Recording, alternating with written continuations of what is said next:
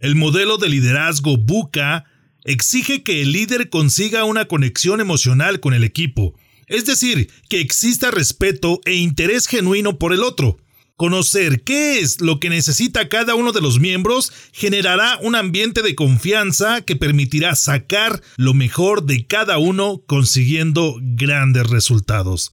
Hola líderes, les saluda con gusto Salvador Santoyo, anfitrión de este podcast. Acompáñenme y aprendamos juntos en esta entrevista que nos ha regalado mi amigo Esaú García del Real, hablando acerca de liderazgo en un entorno buca. Gracias por enviar sus mensajes a nuestras redes sociales. Permítenos seguir compartiendo acerca de este y muchos temas de liderazgo y algo más. Sigue nuestra página de liderazgo y algo más en Facebook Sígueme también como Salvador Santoyo Speaker en Instagram y en Twitter como Salvador Speaker. Bienvenidos al podcast de liderazgo y algo más. Para lograr tus objetivos y ser exitoso en los ámbitos personal y profesional, no es necesario reinventar la rueda.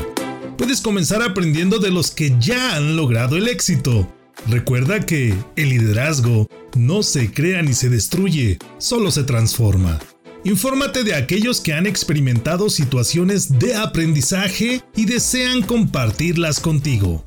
En el podcast de liderazgo y algo más, te acercamos a los expertos en temas de liderazgo y todo aquello que está relacionado con tu crecimiento y desarrollo en los negocios y por supuesto en el área personal, de tal manera que recibas información, estrategias y pasos a seguir para alcanzar el éxito. Soy Salvador Santoyo, emprendedor, líder y comunicador. Quiero que caminemos juntos en el fantástico mundo del liderazgo. Acompáñame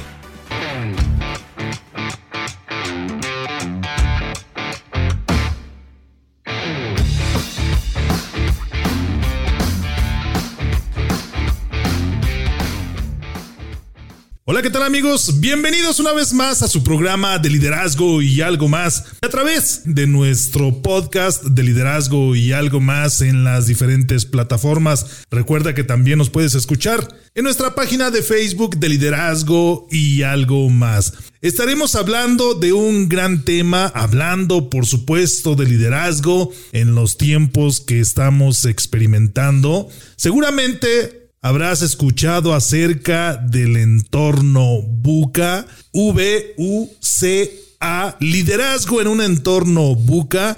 Y hoy nos acompaña una persona que estoy seguro que de alguna manera ya lo conocen, ya lo ubican porque ya nos ha acompañado en algunos programas platicando siempre acerca de liderazgo y de comunicación.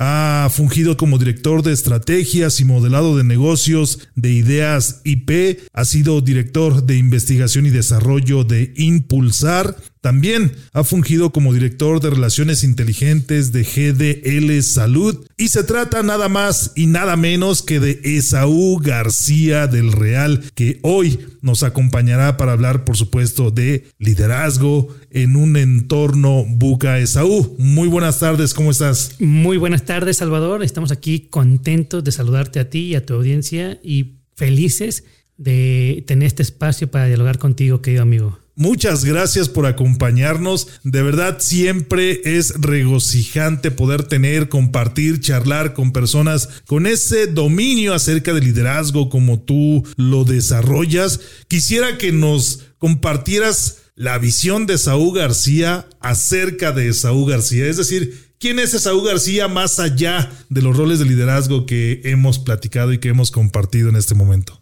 Claro que sí, mi estimado, un poco de egocentrismo. Vamos a hablar de, un servidor con mucho gusto. Hablemos de la egoteca. De la egoteca. Más que nada, me encanta definirme como effective coach. También he hablado por Toastmaster, como mentor de oratoria para altos mandos, teórico de temas afines a la comunicación, el liderazgo, PNL, inteligencia emocional, entre otros, a final de cuentas. Me encanta investigar, estudiar, meterme un poco con filosofía, psicología, etcétera. Es decir, más que nada, mi estimado amigo, me gusta profundizar y podemos decir que soy un aventurero de la teoría del liderazgo en todos los contextos. Excelente. Interesantes roles, interesantes perspectivas, las que podemos en algún momento dado tocar, platicar y debatir. Y para comenzar, quisiera que nos compartieras, Esaú, porque quizá para muchos que son expertos o que de alguna manera se manejan dentro del contexto liderazgo, un entorno buca les puede sonar familiar, pero quizá para otras personas eso no lo conocen, no saben con qué se comen y cómo se toma. Entonces, para comenzar, quisiera que nos compartieras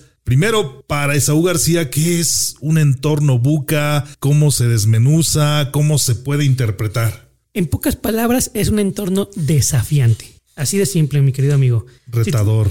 efectivamente. ¿Por qué, Salvador? Porque es un entorno que es volátil. Es decir, no es estático. Significa, por lo tanto, que está en constante cambio, constante movimiento, justo como lo que estamos viviendo en esta era, en este 2020-2021. Claro. Es incierto, por lo tanto, ahí viene la segunda vocal del acrónimo en inglés, y por esa incertidumbre, por no tener esa estabilidad, un entorno que está constantemente dinámico, también se vuelve complejo. Claro. A final de cuentas, la complejidad, que es la tercera letra del acrónimo, va a generar concepto o una realidad inexacta. Es decir, tenemos por lo tanto incertidumbre o ambigüedad en este caso. Y hablando de la ambigüedad, estamos hablando ya de la última palabra, letra de este acrónimo como tal.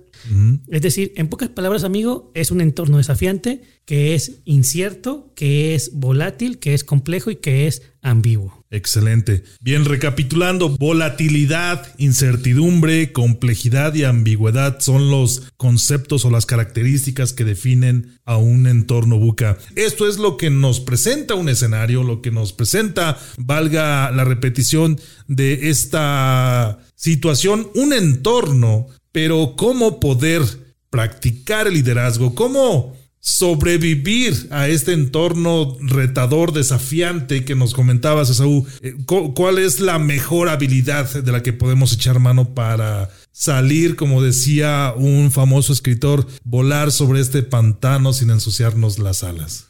Claro que sí, Salvador. En primera instancia, entonces debemos de entender que lo que estamos viviendo en este momento es un entorno boca. Claro. Porque el desafío que tenemos tiene este tipo de características. Ya hemos hablado en, alguna otra ocasión, incluso cuando me invitaste, hablamos de que estamos viviendo en una economía digital, una economía de conocimiento. No voy a profundizar en ello, pero esta economía requiere o, necesita que los líderes tengan ciertas características. Claro. Y aquí viene a colación, primeramente, a una persona que me, me, gusta, saca un artículo donde habla de una segunda versión del entorno buca que para mí es más que nada una herramienta que contrarresta este entorno. Él es Bill George y trabaja entonces sobre visión con la B, understanding o entendimiento, la U, courage o coraje y adaptability o adaptabilidad. Excelente. Y si nos damos cuenta, cada uno de los acrónimos tiene precisamente una relación con el concepto natural o concepto original de Buca.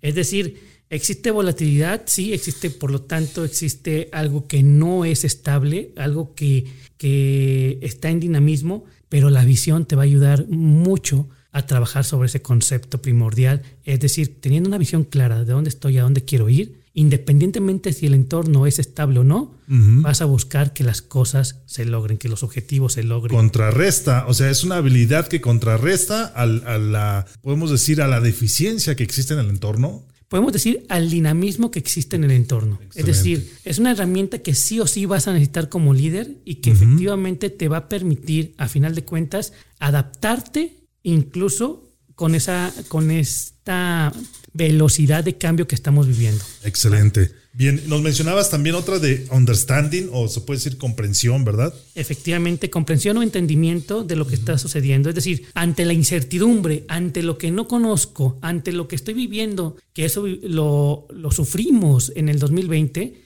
empecé como líder a tratar de entender lo que está pasando, a buscar patrones en común, a buscar los desafíos que conozco en este entendimiento y por lo tanto, en este entorno, perdón, y por lo tanto alcanzo un entendimiento de lo que estamos viviendo y ya no es lo mismo el líder del 2020 al líder del 2021. Claro, ahora tiene mucha mayor experiencia. Mayor comprensión. Mayor comprensión, claro. Nos hablabas de otro término que era el, término de la C, recuérdame cuál era. De... El Coraje. El coraje, excelente. Coraje. Y al final otro que era también de Adaptabilidad. adaptabilidad. Son características, y mencionabas, Esaú, que, que se tienen que generar en, en esa persona, y lo, lo entiendo como un líder en un escenario que se nos presenta como, como buca, un entorno buca, que fue lo que hemos vivido, decías, en esta, o lo que estamos viviendo aún.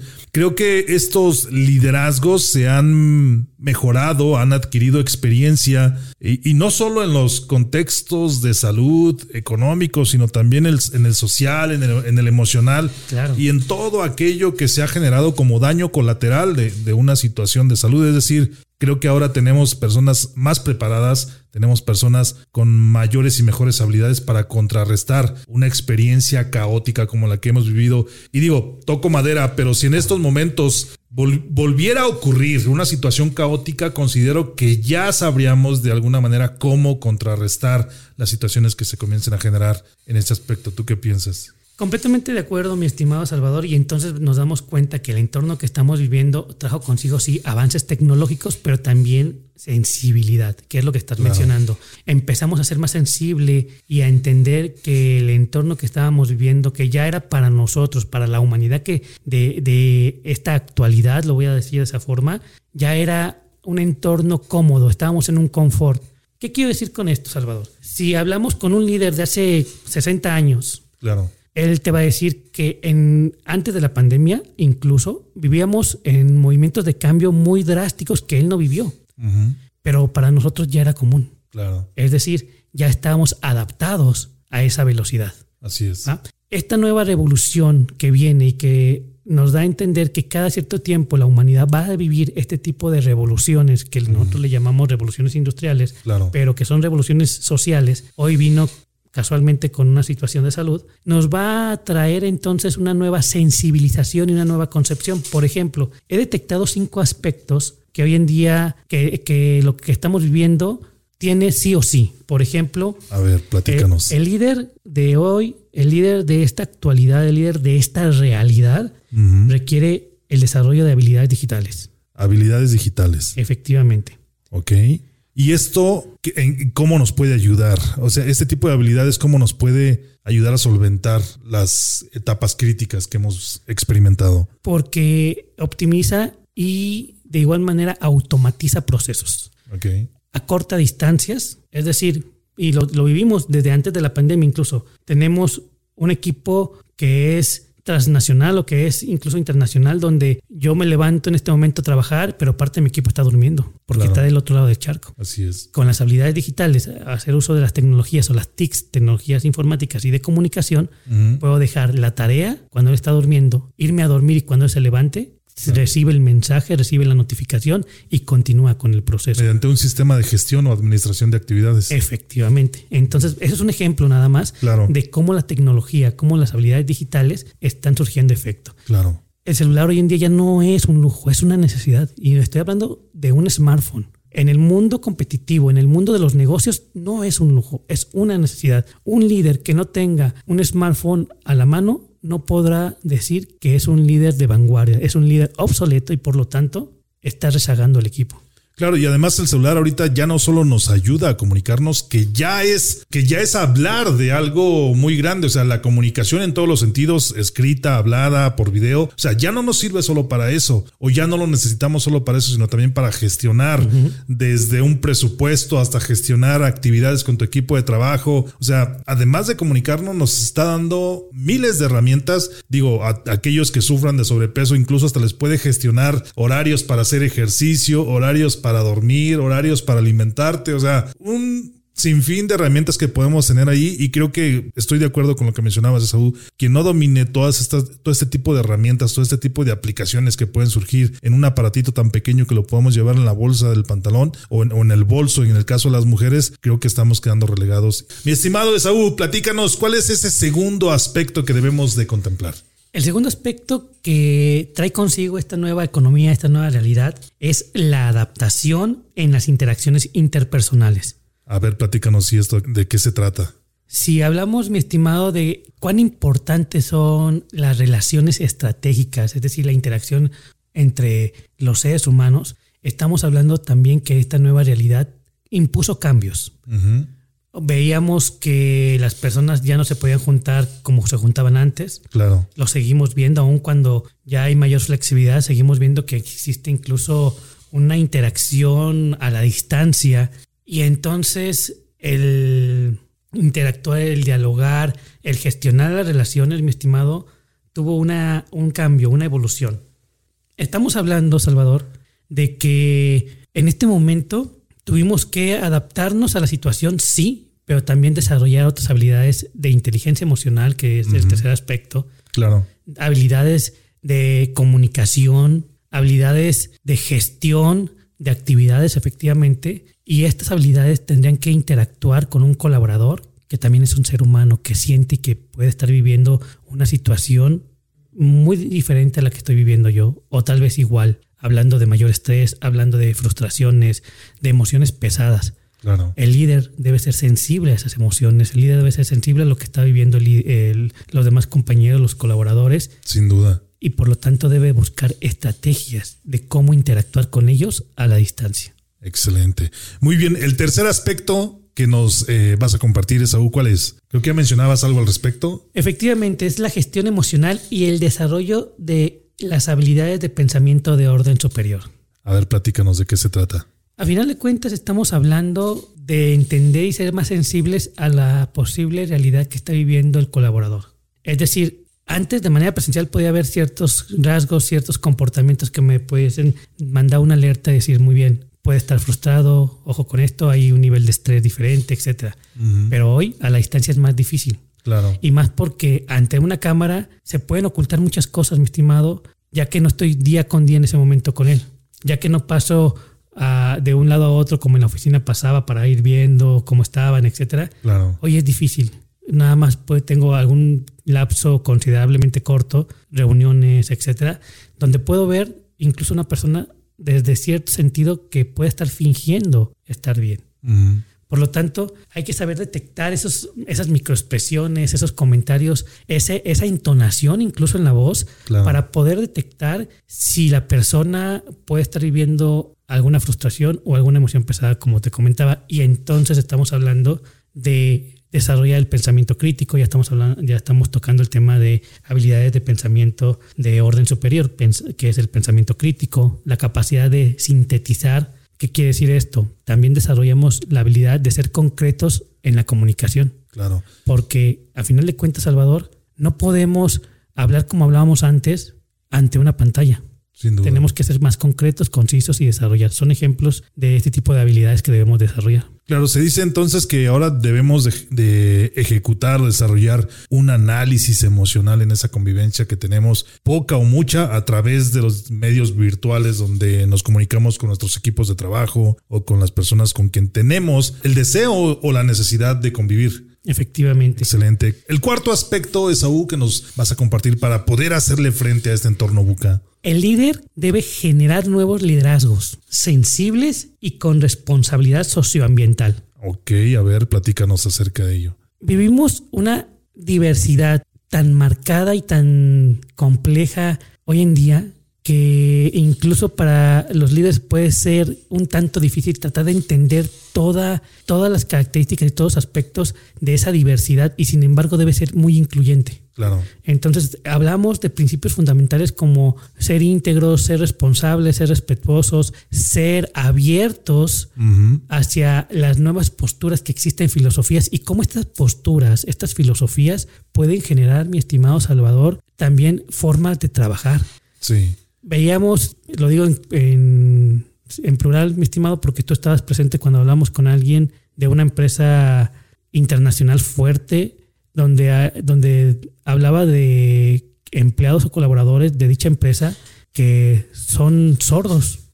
Y entonces, ¿cómo habla, cómo interactuabas con esta persona a la distancia cuando estás hablando a través de una plataforma virtual? Claro. Tuvieron que adaptarlo. Cómo incluirlo, ¿no? Efectivamente. O cómo incluir las habilidades diferentes que puedes encontrar en una persona para que la comunicación se pueda seguir generando y el liderazgo, por supuesto, fluya a través de ese canal de comunicación. Entonces, el líder actual, el, cabecilla, el responsable de todo un equipo, debe empezar a desarrollar nuevos liderazgos con ese tipo de sensibilidad, con ese tipo de visión y sobre todo entender o, o generar un entendimiento más intenso aún de nuestro hogar que se llama el planeta Tierra y de cómo debemos de cuidar esa, esa biodiversidad, esa ecología, ese ecosistema para que nuestras acciones como líderes no impacten negativamente en, en, algo que ya estamos viviendo, que es el calentamiento global. Claro, me, me queda claro, valga la redundancia, que una de las habilidades o responsabilidades del líder es generar nuevos liderazgos. Pero tú lo que nos compartes aquí es que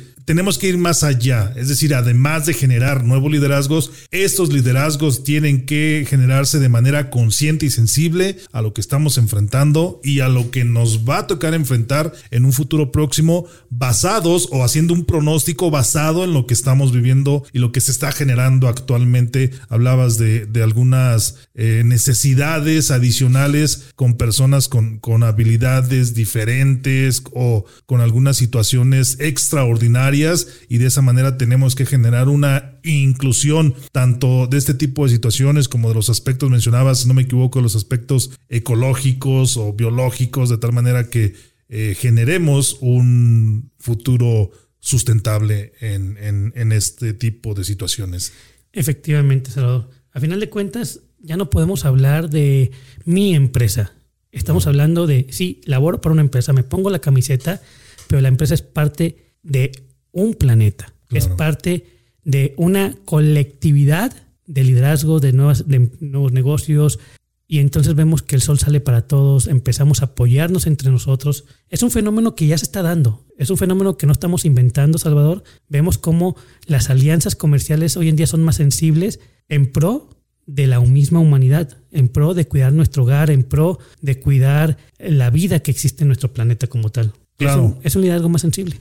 Claro, yo siempre he pensado que cuando te conviertes en un emprendedor o un empresario y generas una empresa, la empresa en sí deja de pertenecerte, te pertenecerá a las acciones, te pertenecerá algún porcentaje de la utilidad, pero la empresa ya, ya pasa a pertenecer a una sociedad, a una colectividad, como mencionabas, y un ejemplo muy claro lo tenemos con Mark Zuckerberg, que es dueño de Facebook. O sea, si, si Mark Zuckerberg en este momento no siguiera invirtiendo y creando y, desarrollando Facebook, eh, la misma sociedad se lo exigiría. Y si él en algún momento decide cerrar, bajar la cortina de Facebook, alguien más va a crear una, un aliciente para solventar la necesidad que la sociedad tiene. Es decir, Facebook deja de ser parte de una persona y se convierte en un patrimonio de la sociedad y permíteme usar este término, pero creo que cuando tú generas una empresa, esta pasa a ser parte precisamente de la sociedad más cercana en donde se encuentra o a la que pertenece. Seguirás siendo dueño, seguirás teniendo porcentajes en utilidades, pero la, empresa en sí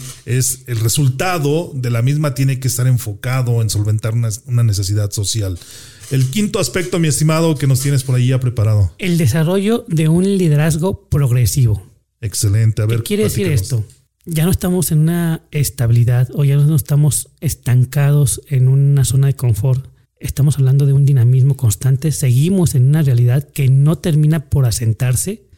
Se está adaptando, se está recreando y por lo tanto en este proceso de recreación no podemos decir o definir un estilo de liderazgo único o, con características estáticas para ah, generar o contrarrestar los desafíos que vienen con esta, este nuevo entorno. Claro. Al enfrentar este hecho de ver un entorno cambiante todavía en el proceso de cambio, entonces el liderazgo no puede ser, por lo tanto, tampoco algo definido de manera concreta. Debe ser una flexibilidad viviente, un concepto viviente que debe de empezar también a adaptarse y cambiar. Es decir, en este momento el líder debe de experimentar, de innovar, de buscar, generar ahora sí mecanismos y herramientas para hacer frente a lo que viene y entender que si hoy le resulta una herramienta el día de mañana, puede que no. Claro. Porque el entorno también está evolucionando. Un nuevo paradigma. ¿Qué, qué, concepto tan interesante nos has compartido, Saúl?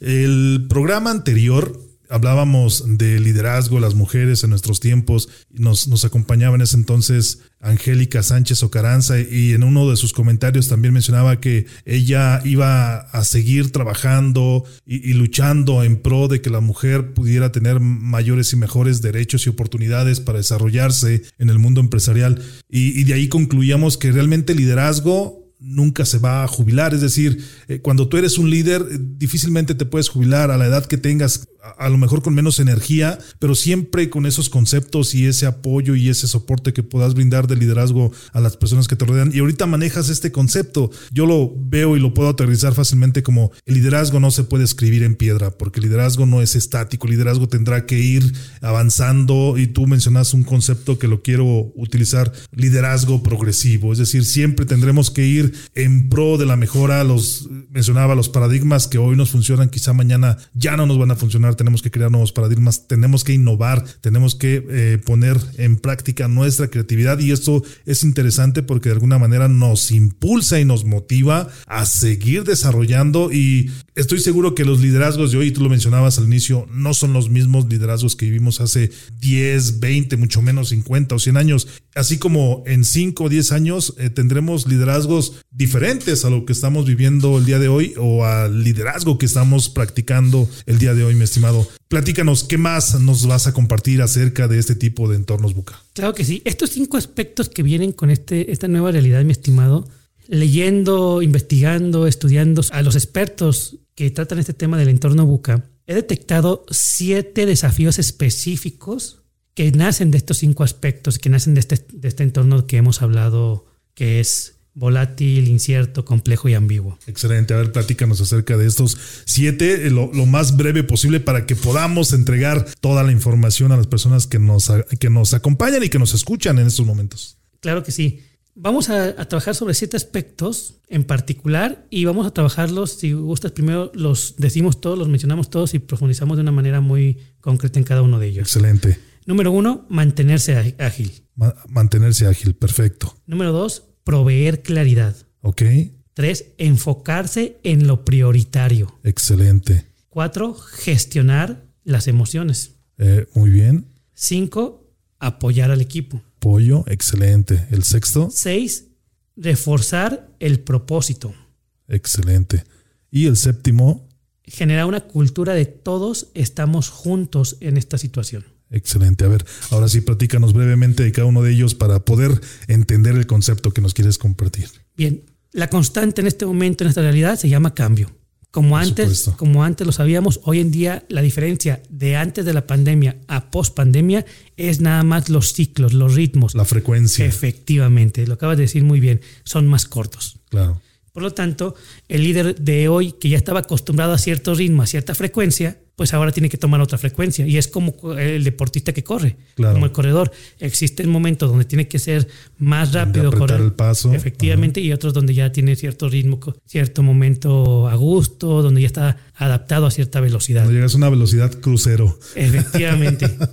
El número dos, mi estimado, proveer claridad. Y aquí hablamos entonces de la visión. Si, claro. si el entorno es incierto, ¿cómo yo voy a proveer claridad? Pues simplemente como líder es, no sé lo que viene amigos, pero sé lo que quiero. Claro. Y lo que quiero como empresa es esto. Esta es la meta, entonces ten por seguro que te vamos a dar las herramientas, equipo, ten por seguro que vamos a trabajar en conjunto ante esta situación incierta, pero juntos vamos a trabajar para que efectivamente seamos lo más claros posibles, tanto en la información que nosotros damos como empresa, como líder, etcétera, como en el punto donde queremos llegar.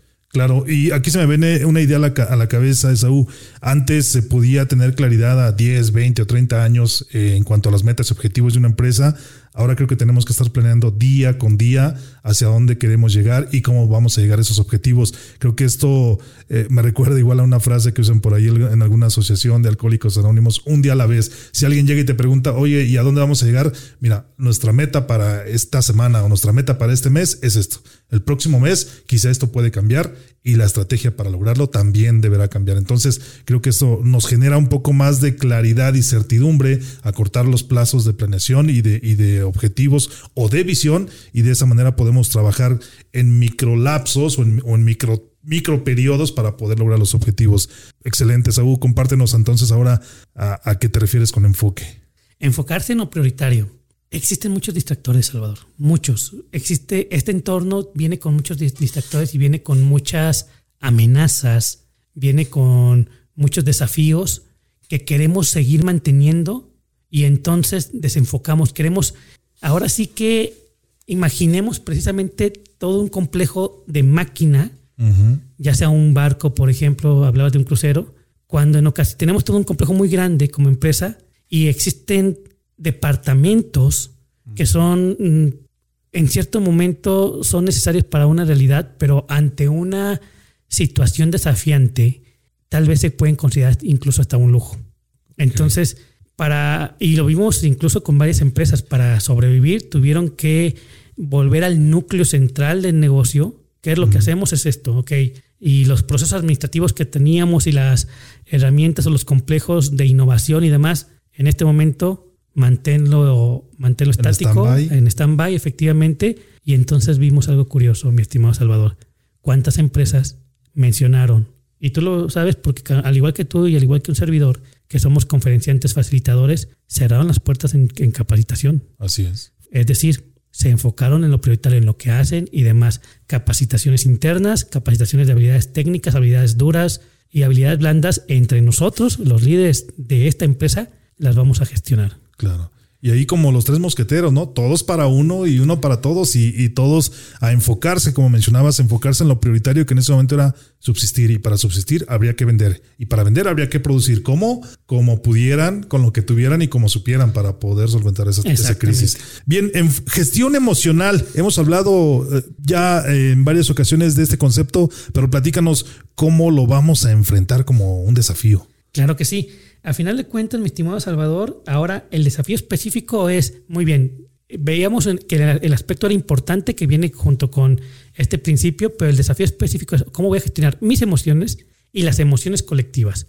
¿Cómo voy a detectar entonces si alguien está viviendo una situación y no, no podemos hablar? Sensibilizándonos, abriéndonos a la posibilidad, incluso lo comentaba en algún momento, alguien llega conmigo como mentor que soy y como Affective Coach llegan conmigo y me dicen, Saúl, no puedo creer, me siento más estresado que antes, siento que el tiempo no me alcanza y eso que antes hacía una hora de camino y una hora de regreso y hoy en día parece que el tiempo todavía me sigue quedando corto y estoy más estresado. Claro. Sí, pero antes, estando allá, estando en la empresa, tú te salías cinco minutos a echarte un cigarrito, a tomarte un cafecito, simplemente a, tomar, aire. Exactamente. Y hoy no lo haces. ¿Por qué no lo haces? Entonces vemos precisamente que las emociones no se están gestionando de manera adecuada.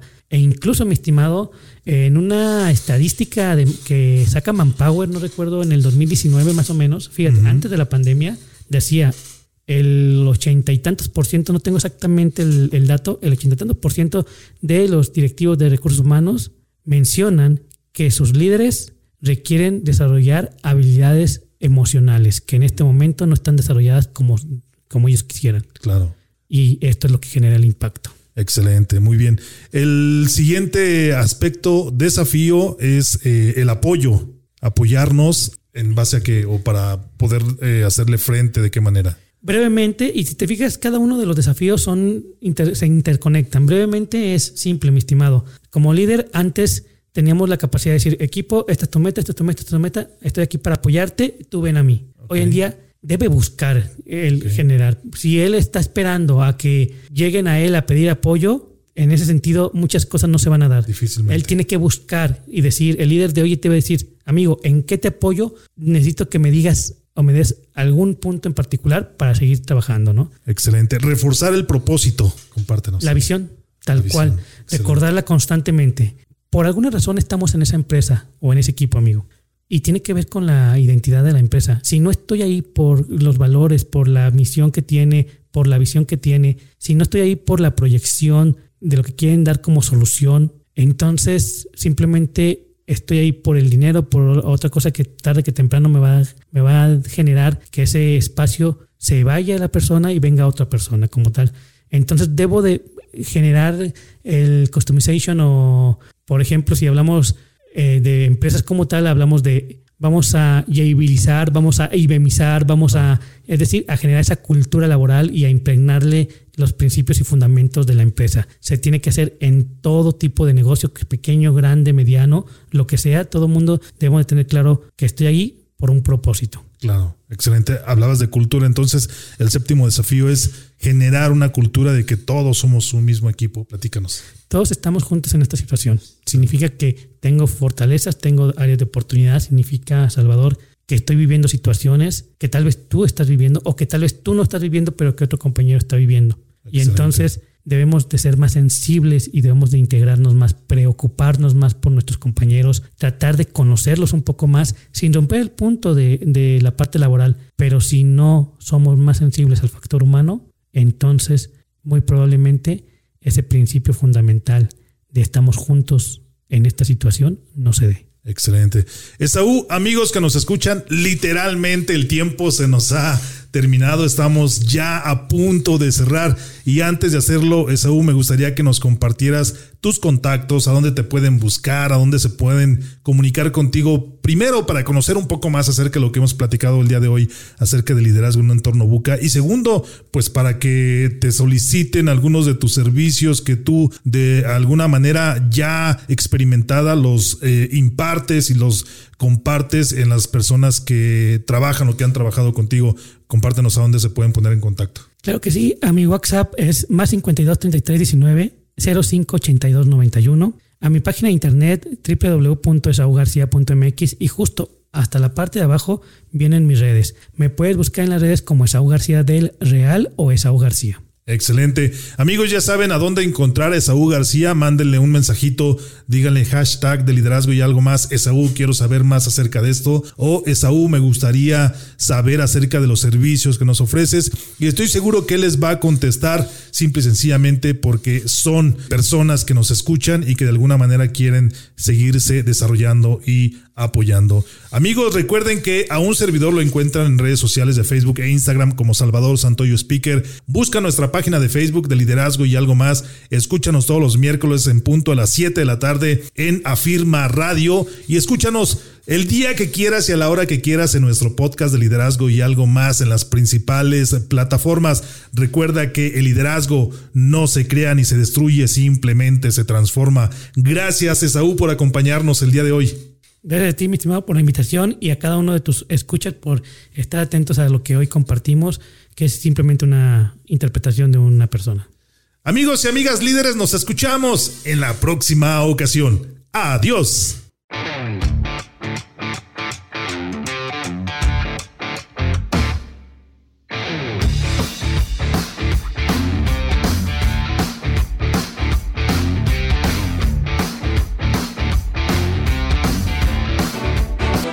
Gracias por escucharnos en este Tu Podcast, donde hablamos de liderazgo y algo más. Ayúdanos a que este podcast llegue a más personas que lo necesitan. Comparte, califícanos con 5 estrellas, comenta y compártenos todas las dudas que tengas acerca de este tema. Eso nos permitirá compartir contigo más conocimiento y herramientas de liderazgo útiles para tu negocio y por supuesto para tu ámbito personal. Yo soy Salvador Santoyo. Nos escuchamos en el próximo podcast.